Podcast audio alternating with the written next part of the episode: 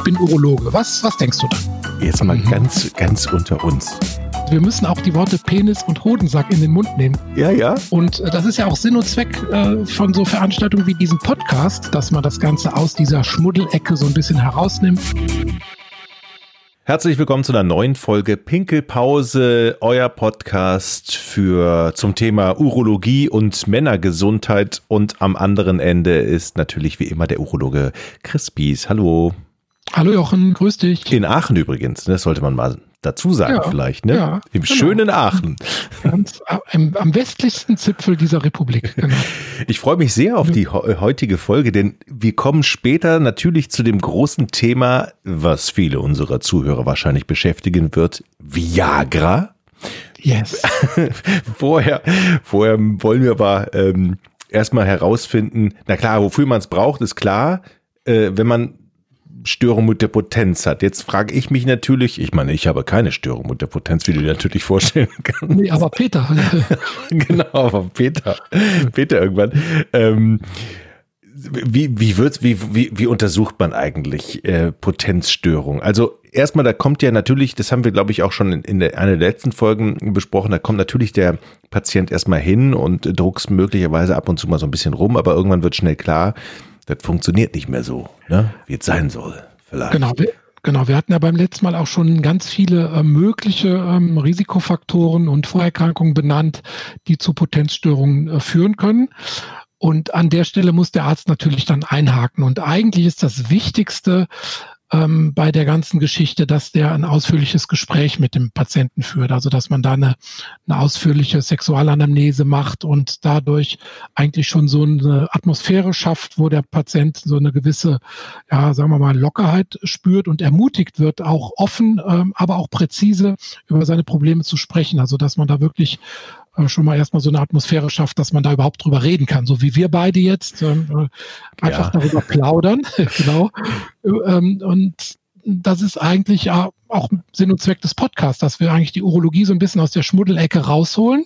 Und genauso geht es bei den Potenzstörungen auch, dass man da einfach, wenn man so ein Problem hat, es schafft mit einem Arzt und sei es erstmal bei einem telemedizinischen anonymen Kontakt oder wie auch immer und dann bei einem persönlichen Kontakt in der Arztpraxis da drüber zu sprechen. Was ja auch schon relativ für viele schwierig ist. Das muss man einfach mal so sagen, ne? Also genau. nicht, nicht alle genau. öffnen sich ja sofort bei dir. Genau. Also wenn man zum Beispiel jetzt äh, beim Thema Viagra bleibt, äh, Viagra kennt jeder, 98 Prozent aller Menschen kennen Viagra. Von denen, die äh, Potenzstörungen haben, würden etwa die Hälfte es nur nehmen wollen. Das ist eine Statistik.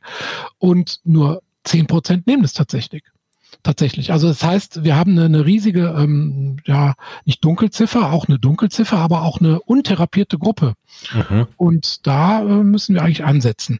Aber wenn wir nochmal kurz zurückgehen zur Du wolltest noch was sagen? Ja, ja, also ich, ja. ich, ich frage, überlege mir mal so, wenn ich jetzt für, für mich denke, so, kann man sich denn eine Liste machen. Zum Beispiel, alles klar, dreimal die Woche Sex gehabt, hake ich ab. So, sechsmal habe ich es mir, also ähm, mhm. masturbiert. ja. ähm, wo ich sage, alles klar, mit mir ist alles im Reinen. Kann man schon ja. vorher so einen privaten Check-up machen, wo man sagt, okay, dann den Gang zum Urologen brauche ich jetzt erstmal noch nicht. Mit mir ist alles gut? Ja, also das, was du gerade geschildert hast, würde ich jetzt als normal bezeichnen. Aber wir hatten ja beim ja. letzten Mal auch schon drüber gesprochen, ja. wenn man über einen Zeitraum von sechs Monaten in zwei von drei Versuchen es nicht schafft, einen befriedigenden Geschlechtsverkehr dann zu haben, ja. spricht man von einer Potenzstörung. Nochmal dann sechs Versuche? Nein, sechs Monate. Sechs Monate. Zwei von drei Versuchen. Zwei von drei Versuchen, okay. Ja, so Pi mal Daumen, ne? Aber auf jeden Fall wird na, erfahrungsgemäß nach einer solchen Zeit ein Leidensdruck ausgelöst, der dann auch den Patienten, manchmal auch angetrieben durch seine Ehefrau, in die urologischen Praxen treibt oder erstmal zum Hausarzt auch. Ja. Und wo du die, darf ich nochmal, wo du die Ehefrau gerade sagst, gibt's gibt's denn auch Fälle, wo die Ehefrauen bei den Urologen anrufen und sagen, mein Mann kommt mal vorbei, besser? Ja, heute noch passiert. Was? Passiert. Ja? ja, rief eine Frau an, der Mann hat schon dreimal seinen Termin abgesagt, den, den sie dann wiederum neu vereinbart hat für ihn. Jetzt habe ich heute nochmal einen vierten Versuch gemacht.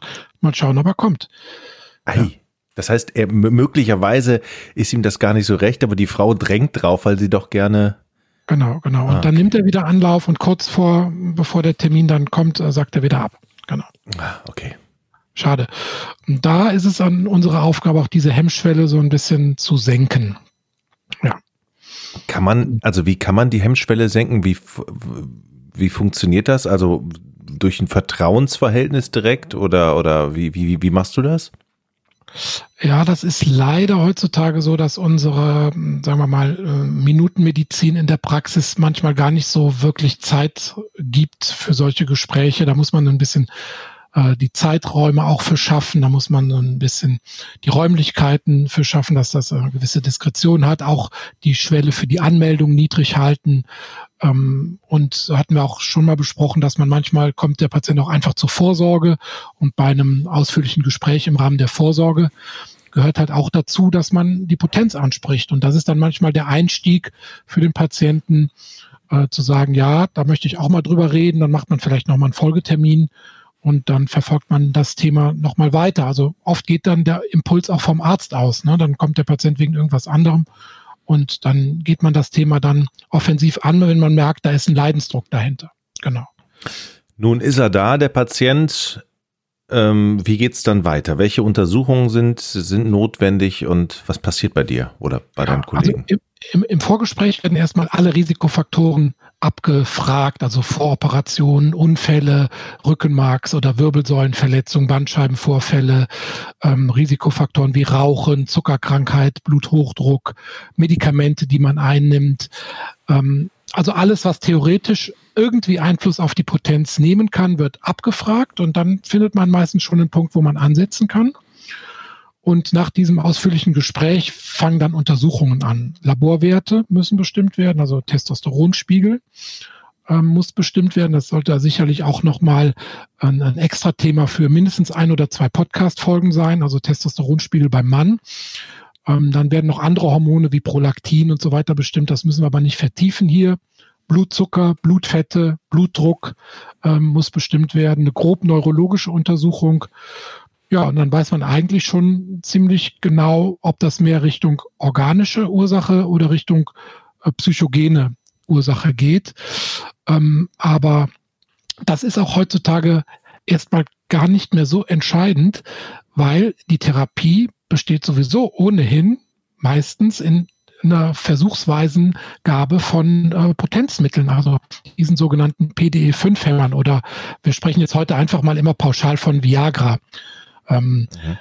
Es gibt ja, es gibt ja mehrere, muss man ja, äh, Viagra kennt halt jeder, aber es gibt letztlich vier Wirkstoffe, die da eingesetzt werden. Ähm, das ist einmal das Sildenafil, das ist das Viagra. Dann gibt es das Vardenafil, das ist Levitra, der Handelsname. Tadalafil, das ist die, ähm, die Wochenendpille, ja, Cialis. Und noch ein Produkt, das heißt Avanafil oder Spetra. So, das sei jetzt der Vollständigkeit halber einfach mal so erwähnt. Ähm, aber unabhängig von der dahinter steckenden Ursache bei einer Potenzstörung sprechen sehr viele Patienten, also in einer Ansprechrate von bis zu 70 Prozent, auf diese Mittel an. Das heißt also, man muss natürlich den Patienten ordentlich untersuchen und äh, ungefähr wissen, wo die Ursache liegen könnte. Aber wenn der Patient jetzt von, von Herz-Kreislauf-Seite geeignet ist für eine Therapie mit Viagra, dann lohnt sich immer ein Therapieversuch damit. Ja. Ich, die, diese Liste, die du eben gesagt hast, was alles für Faktoren äh, dafür sorgen können, dass man nicht mehr so kann, wie man gerne möchte, die ist ja ellenlang. Ich meine, ja. da hat doch jeder von uns irgendwann mal irgendwas. Richtig. Richtig. Und wenn du alle Männer in Deutschland nimmst, dann äh, kann man davon ausgehen, dass jeder dritte bis vierte in irgendeiner Weise ähm, Potenzstörungen hat. Und das nimmt tatsächlich auch mit dem Alter rapide zu. Es sind aber schon bei den unter 40-Jährigen sind es schon einige. Und bei den über 60-Jährigen ist es tatsächlich jeder dritte, bei den über 70-Jährigen fast jeder zweite. Und ähm, ja, wie du eben schon da richtig rausgehört hast, von den genannten Risikofaktoren hat ja ab einem gewissen Alter fast jeder irgendwie was. Und das ist meistens dann so ein Mosaik von Vorerkrankungen, Risikofaktoren, die man so im Laufe seines Lebens angesammelt hat. Ganz kurz, mir ist da ein, ein, ein Grund eingefallen, du hattest irgendwas am Rückenmark erzählt und Rücken, was hat denn der bitte damit mit, mit dem als besten Stück des Mannes zu tun? Ja, da hatten wir, glaube ich, auch schon mal drüber gesprochen in einer der vorherigen Folgen. Also es gibt ja zum Beispiel, also der, ähm, der Reiz, der ähm, beispielsweise im Gehirn ausgelöst wird, wird ja über die Nervenbahnen des Rückenmarks dann letztlich bis in die Erektionszentren ähm, äh, unten im Rückenmark geleitet und dann wird da die Erektion ausgelöst. Ja, also es mhm. gibt zum Beispiel unten im Sakralmark, also im unteren Rückenmark, ein Erektionszentrum und da werden ähm, wird zum Beispiel die Erektion dann ausgelöst. Und wenn dieser Reflexbogen an irgendeinem Punkt unterbrochen ist, kann das Auslösen der Erektion durch den Kopf zum Beispiel nicht erfolgen. Ja. Okay, das ist eine Sache, die bemerke ich erstmal gar nicht und kann das auch gar nicht zuordnen, weil, weil es äußert sich sonst nicht, oder?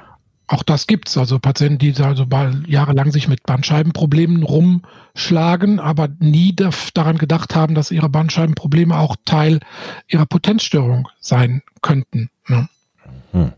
Okay. Mhm. Ähm, nun hast du eben von Viagra gesprochen als mögliche Hilfe. Das, ja. Ja. Kurz, also wir haben noch gar nicht unsere, ähm, unsere Quizfrage gestellt, Jochen. Ach, die Quizfrage, Mensch, die vergesse ich doch immer, diese Quizfrage, weil ich sie nie, nie ja, lösen kann. Na ja, dann. Ist auch, wieder, ist auch wieder besonders schwierig diesmal. Ah, ja. willst, willst du, also ich stell sie. Ja, stell sie mal. Ja. Ähm, wieso ist Viagra für Gärtner besonders hilfreich? Viagra für Gärtner, okay. Ja das hast naja, du. Naja, also jetzt, da war ich doch gerade super auf dem Punkt. Die haben ja alle Rückenschmerzen, weil die sich immer zu den Blumen, Blumen bücken. Ah. Und dann haben die eigentlich eine Verletzung. Okay. Also, das wäre jetzt meine ja, deine, okay, behalten wir mal im Hinterkopf. Okay. Also falsch, ich, ne? Ich, gebe ich, ja, ich gebe zu, heute ist aber auch besonders schwierig. Aber vielleicht stelle ich immer eine andere Frage. Wann denkst du denn, wurde Viagra überhaupt eingeführt? Also wann kam es auf den Markt? Das, genau das wollte ich nämlich ansprechen. Als es kam, ja. da war ich, glaube ich, so, ja, so vor 30 Jahren, 35 ja. Jahren, irgendwie sowas.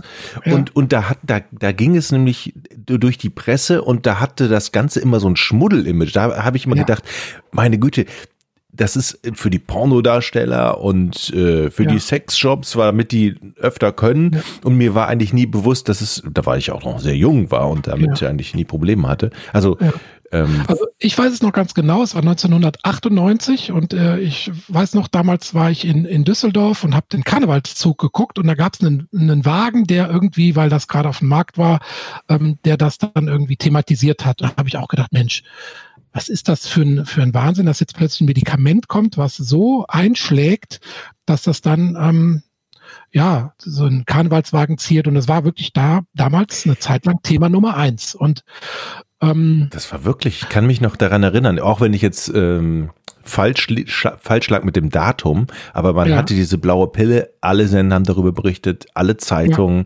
Ja, genau. Und es wurde auch damals viel Unsinn, ganz gerade in der Anfangszeit über die Nebenwirkungen erzählt. Das müssen wir nachher auch nochmal kurz klarstellen. Ähm, mit diesen Sachen herzgefährlich fürs Herz, Herzinfarkt und so weiter. Stimmt in der Form gar nicht. Ähm, müssen wir gleich nochmal kurz drauf eingehen. Aber was wir ähm, auch noch sagen müssen, ist natürlich, wir machen hier keine Werbung für irgendeine Pille. Deshalb, es gibt, ne, also wir sind ja, ja keine Pharmavertreter, ne, genau. Genau, also es gibt ja auch noch Spetra, Cialis, ja. Levitra und so weiter und mittlerweile sind die auch alle generisch. Hm. Das heißt, die werden gar nicht mehr unter dem Originalproduktnamen vertrieben, sondern die werden jetzt ähm, halt äh, von anderen Firmen auch mit dem gleichen Wirkstoff hergestellt und sind dadurch wesentlich günstiger geworden. Ja. Stimmt, die waren ähm, sehr teuer damals, kann ich mich noch daran erinnern, als ja, sie eingeführt wurden, oder? Mehr, was das damals kostete, eine Pille so um die 20 Mark. ja, keine Ahnung, weiß ich mehr. Ja, genau. ja, ich, ich glaube, ja. ich glaube auch, dass das war tierisch teuer. Ja, ja, ja. Und äh, jetzt liegen wir so bei ein bis zwei Euro. Ne? Die je nach, wenn man je nach Dosierung, äh, manche brauchen ja nicht die volle Dosis, man kann die ja sehr gut teilen. Und nach Packungsgröße kommt man heute gut mit einem Euro ähm, gut davon. Und mhm.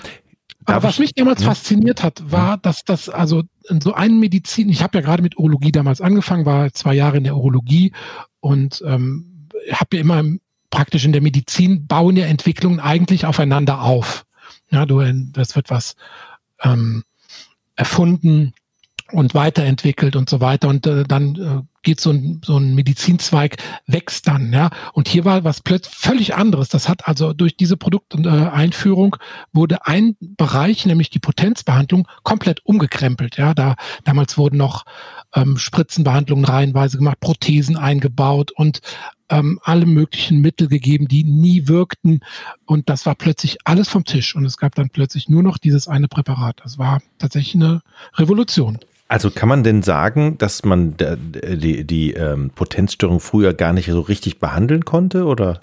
Ja, das doch, aber mit, aber mit, ähm, das soll dann auch Thema unseres nächsten Podcasts sein. Was gibt es außer Potenzpillen noch? Also pflanzliche mhm. Mittel, äh, Hilfsmittel, mechanische Hilfsmittel, andere Mittel, die man über Spritze zuführt, bis hin zu einer Prothese.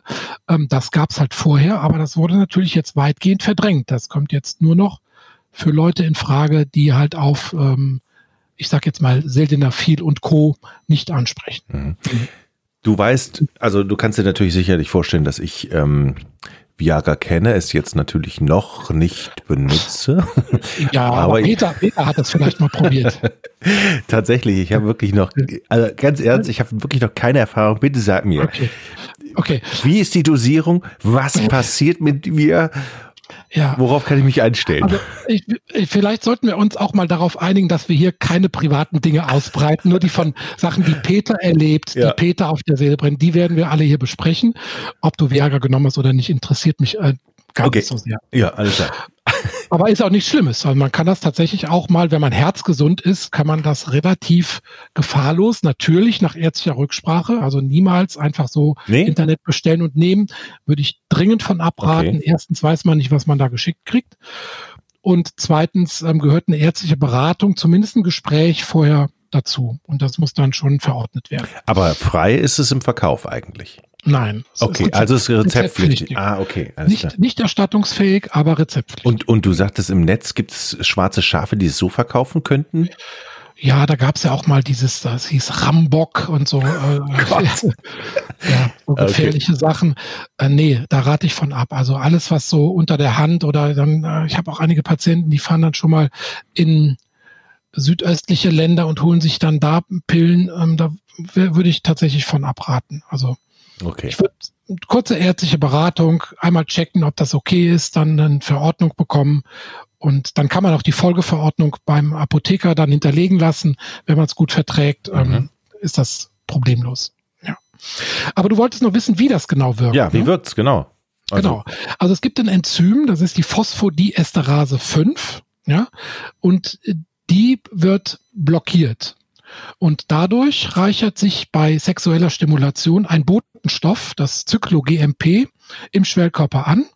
Der Schwellkörper entspannt sich und äh, in den äh, Blutgefäßen strömt vermehrt Blut ein und der Blutabfluss äh, wird abgedrückt von den Venen. Mhm. Ja, also es wird praktisch ein Enzym blockiert und dadurch wird ein entscheidender Botenstoff vermehrt angereichert im Schwellkörper. Ja. Jetzt ja. Kann ich auch noch mal, wusstest du übrigens, dass ähm, Kaffee und Viagra sehr eng verwandt sind? Denn diese, diese Phosphodiesterase, die ich gerade nannte, dieses Enzym, gibt es etwa zehn verschiedene im Körper. Mhm, mhm. und die sind unterschiedlich verteilt im Körper. Und die Phosphodiesterase 5 ist glücklicherweise sehr stark im Penis vertreten. Und die wird blockiert von Viagra. Und Kaffee ist ein sehr unspezifischer Phosphodiesterase-Hämmer. Ja, das blockiert mal so ein bisschen hier und so ein bisschen da. Das heißt, man hat gar nicht so, so einen großen Effekt. Das ist also sehr unspezifisch. Aber es sind vom Prinzip her Verwandte. Also ja. man kann jetzt nicht sagen, wenn ich viel Kaffee trinke, könnte das positive Auswirkungen auf meine Potenz haben man wird fickerig vielleicht, aber das ist anders als das.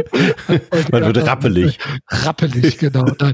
Nee, also da gibt's auch, glaube ich, keine Studien zu. Es war nur interessant zu wissen, dass das auch ein ähm, PDE-Hämmer ist, äh, Kaffee. Genau. Ich, bin, ich, ich bin nämlich exzellenter Kaffeetrinker, muss ich sagen. Ja, also ich trinke ich sehr viel Kaffee. Ich auch. Ich auch. Ähm. Deshalb hast du natürlich auch noch keine Potenzstörung. Oh, kommt wahrscheinlich noch. Kommt wahrscheinlich. Ja. Aber was auch oft verwechselt wird, man denkt ja immer, ähm, Viagra sei ein Aphrodisiakum, also es würde die Lust erhöhen. Ja, da gibt's ja Bücher voller Witze, die völlig falsch sind und die äh, völliger Irrglaube. Es hat auf die, auf die Libido, äh, Testosteronspiegel und so weiter überhaupt gar keinen Effekt, sondern es wirkt an diesem Enzymsystem im Penis und das muss auch erst durch einen Reiz vom Gehirn aktiviert werden. Also es entstehen keine spontanen Erektionen ohne diesen Stimulus und wie gesagt, Hormonspiegel, Libido werden überhaupt nicht beeinflusst. Also es ist rein mechanisch. Ja, mechanisch ist jetzt der falsche Ausdruck. Es ist ein physiologischer Vorgang, ja, der ja. da in Gang gesetzt wird, also der vom Gehirn in Gang gesetzt wird und durch Viagra verstärkt wird. Okay. Die Frage, die ich mir wirklich immer stelle, ist, kann es sein, dass man also eine Erektion, äh, man hört, also sagen wir es mal anders, man hört ja viele Geschichten, dass Erektionen nicht mehr weggehen, weil mhm. Leute Viagra genommen haben. Mhm. Ist das, das ein Mythos? Ja, also das ist auch so eine Sache, wie das, äh, das Viagra halt eine ähm, die, die Libido so derart steigert oder sowas. Also es gibt sicherlich ähm, Dauererektionen nach Einnahme, das ist wirklich die absolute Ausnahme. Ich habe das also jetzt in, seit es das gibt, 22 Jahre zweimal erlebt. Also ist wirklich selten. Ähm, ja. Häufiger sind andere Nebenwirkungen, also wie beispielsweise Kopfschmerzen, Hautrötungen, die treten mhm. in, in etwa zehn Prozent der Fälle auf, weil das halt auch andere Blutgefäße erweitert. Ne? Also beispielsweise ähm, die Hautrötung, das nennt man sogenannten Flasch, ähm, entsteht dadurch, dass halt Hautgefäße auch erweitert werden. Ne? Magenbeschwerden können auftreten und ja, über, über Langzeitnebenwirkungen ist noch nicht so richtig was bekannt. Ähm, man hat mal so in Amerika wurde mal diskutiert eine erhöhte Rate an Hörminderungen, also Hörschädigungen. Was man aber weiß, wenn ein ähm, ein schwarzer Hautkrebs besteht, also ein malignes Melanom, dann darf man äh, Viagra nicht geben. Dann äh, der wird dann zum zum Wachstum angeregt, der wächst dann schneller. Mhm. Darf ich noch eine Frage stellen zu diesen zwei Fällen innerhalb der 20 Jahre? Was macht man denn eigentlich dann als Arzt?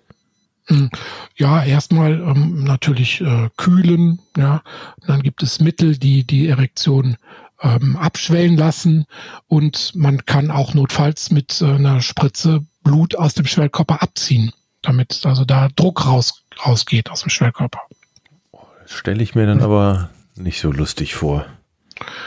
Ja, aber ab einem gewissen Punkt ist so eine Dauererektion ähm, auch, nicht auch, auch, nicht mehr lustig. Und dann ist man, das gibt halt wie es wie bei einer Nierenkolik, ne? Die mhm. tut sau weh und dann ist man halt über die Maßnahmen, die dann auch nicht so angenehm sind, aber doch dann eher erfreut, wenn man den Vergleich, also die Wahl mhm. hat.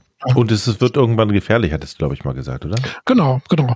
Aber vielleicht machen wir dazu auch nochmal eine schöne einzelne Folge zu dem, oder? Ja, gerne, gerne. Die, die Dauererektion. Dauerwerbesendung, ja. ähm, ist, ist es denn grundsätzlich gefährlich, diese, äh, also gibt es gibt's, äh, Dinge, wo du sagst, ja, da ja. Vorsicht aufpassen? Ja. ja. das äh, hatte ich ja eben gesagt. Wir müssen nochmal klarstellen, mhm. diese erhöhte Rate an Herzinfarkten, die da am Anfang berichtet wurde, ähm, das, das ist nicht ganz korrekt. Also Viagra ist ein sicheres Präparat, wenn man die Gegenanzeigen beachtet. Und zwar darf man es nicht geben, wenn ein Patient niedrigen Blutdruck hat, also wenn er per se zu niedrigem Blutdruck neigt, ja, also ein Patient mit Bluthochdruck darf das durchaus nehmen, der wird einfach ein bisschen gesenkt, der Blutdruck. Ähm, wenn einer zu Blut, äh, niedrigem Blutdruck neigt und der wird weiter gesenkt durch Viagra, dann wird's gefährlich. Dann kann man also tatsächlich einen Kreislaufzusammenbruch bekommen. Oder wenn bestimmte ähm, Präparate genommen werden, sogenannte Nitrate, die also auch zu einer Gefäßerweiterung führen. Und diese Wirkung wird dann durch Viagra verstärkt. Dann wird's gefährlich. Ja, es gibt auch Drogen, also beispielsweise Poppers, also sind so Nitrate, ähm, die mhm. dann auch in Kombination, also wenn du jetzt als Partydroge so solche Poppers einwirfst und dann noch ein Viagra dazu, das kann tatsächlich sehr gefährlich werden. Ne? Aber bei einem Mann, der einfach nur, sagen wir mal, einen Bluthochdruck hat und vielleicht auch schon mal einen Herzinfarkt hatte, ein Gefäß, äh, ähm, Herzkranzgefäß verengt, wenn der gut kardial, also vom Herzen her belastbar ist, kann man selbst dem mit geringem Risiko Viagra geben. Also diese Rate an Herzinfarkten, die berichtet wurden, die war eher durch die erhöhte körperliche Beanspruchung durch den Geschlechtsverkehr bedingt, als durch ähm, eine ähm, Nebenwirkung von, von Sildenafil. Gibt es eigentlich viele Patienten, die zu dir kommen, die sagen, äh, Herr Doktor, ich hätte gerne einmal Viagra? Ja, klar. Ja. Ja, warum denn nicht? Also, du meinst jetzt als Lifestyle-Produkt mal so. Ja. Probieren. Ja. Ja, ja, ja. Ist jetzt auch gar nicht so problematisch. Also klar, ich bin natürlich Arzt und behandle Krankheiten, ja, oder, ja, aber wenn ein Patient, sagen wir mal, einen Leidensdruck hat auf dem Gebiet und es spricht jetzt nichts dagegen, kann man das auch durchaus mal verordnen, ja. Vielleicht ist es eine blöde Frage. Ich stelle sie jetzt trotzdem. Gibt es ja. sowas auch für Frauen? Nein, das kann man ganz, ganz klar ähm, äh, beantworten. Es gab äh, Bestrebungen, Hoffnungen, dass man das auch für Frauen einsetzen könnte. Äh, die Forschung wurde aber schon relativ früh, also 2004, eingestellt. Ähm, das ist auch nachvollziehbar, weil äh, sexuelle Funktionsstörungen bei der Frau beruhen in der Regel nicht auf Durchblutungsproblemen wie beim Mann, sondern das äh, ist eher ein, ein Lustproblem und neuere Mittel, die da erforscht werden, die äh, setzen ein, äh, bei einer stimulierenden Wirkung im Gehirn an. Ja, die dann, da kann man schon auch in den nächsten Jahren mit einer Produkteinführung rechnen. Also ich weiß, dass es da eine Firma gibt, die in Amerika eine Zulassung bekommen hat ähm, für ein Lustpräparat für die Frau. Das wird allerdings noch über eine Spritze unter die Haut injiziert. Also ist auch noch umständlich tatsächlich. Mhm. Aber Viagra jetzt als Durchblutungsförderung fürs Genitalsystem macht bei der Frau keinen Sinn. Das ist der falsche Ansatz. Chris. Ja, was? Es gibt mit Sicherheit noch viele, viele andere Therapien, die Ähnliches bewirken könnten. Machen wir, glaube ich, in der nächsten Folge. Wir sind schon fast durch, aber ich würde gerne noch diese wunderschöne Quizfrage auflösen wollen von dir. Also ja, löst, löst du mal auf, bitte. Wie war nochmal die Frage? Wie war nochmal die Frage? Warum ist Viagra für Gärtner besonders hilfreich, glaube ich, ne? Genau, genau. Und zwar, äh, man hat ja Viagra weit äh, in vielen Bereichen untersucht. Also es gibt jetzt Untersuchungen in der Schlaganfallbehandlung, bei Höhenkrankheit, bei Jetlag, bei Hautkrankheiten, sogar in der Demenz- und Alzheimer-Forschung wird, ähm, wird Viagra untersucht. Ähm, und man hat, irgendeiner kam mal auf die Ideen, die Dinger zu zerkleinern und ins Blumenwasser zu kippen. Und da hat er verglichen, dass Schnittblumen, die in solchem Wasser stehen, tatsächlich länger leben als Schnittblumen, die in nicht Viagra-haltigem äh, Blumenwasser stehen. Believe it or not. Also manche haben auch vielleicht im Labor zu viel Zeit, keine Ahnung. Also, aber fand ich ganz interessant. Also auch Blumen stehen länger mit, ähm, mit Viagra. Aber das kein schöner Abschluss ist dieser Folge, ja. oder? Ja, aber ja, ich würde vielleicht gerne noch eine, ähm, einen kurzen, den ja. finde ich auch ganz nett, den Spruch. Ähm, anbringen. Das ist äh, so ein Zitat, was mal, ich weiß nicht, da gibt es kein genaues, äh, keinen genauen Urheber von diesem Zitat, der aber gesagt hat, also es wird so viel Geld in diese Potenzforschung investiert, also so viel fünfmal mehr in Medikamente für die männliche Potenz und in Silikon für Frauen investiert als in äh, die Alzheimer-Forschung beis beispielsweise. Mhm. Und daraus folgert er, dass wir in ein paar Jahren alte Frauen mit großen Brüsten und alte Männer mit hartem Penis haben und keiner kann sich erinnern, wozu das gut ist. Sehr gut. Ja. Chris, das war's. Jochen, für diese Folge. Ja, ich bin auch, ja, ich würde auch sagen, das ist genug für heute. Können wir, können wir eigentlich in der nächsten Folge auch mal über die Prothesen sprechen? Das würde mich auch nochmal interessieren, ja. Also, Sollen wir? Ja, Proth ja. also dann braucht man, dann braucht man ja auch nicht so Medikamente einnehmen. Da muss man nicht ständig Blutdruck checken und so. Dann, dann hat man eine Prothese, dann weiß, so, das nehme ich und dann, oder? Das wäre wär also auf deinen Typ zugeschnitten, so eine Prothese. Zum Beispiel. Ja, gut. Äh, ich nehme das mal zur Kenntnis so und äh, ja, und nehme das dann mit in die nächste Folge. Dann reden wir dann über andere Potenzmittel bis hin zur Prothese. Prima. Prima. Vielen Dank fürs Gespräch. Danke dir auch. Ciao, Jochen. Tschüss. Ich bin Urologe. Was, was denkst du dann? Jetzt mal mhm. ganz, ganz unter uns wir müssen auch die Worte Penis und Hodensack in den Mund nehmen. Ja, ja. Und äh, das ist ja auch Sinn und Zweck äh, von so Veranstaltungen wie diesem Podcast, dass man das Ganze aus dieser Schmuddelecke so ein bisschen herausnimmt.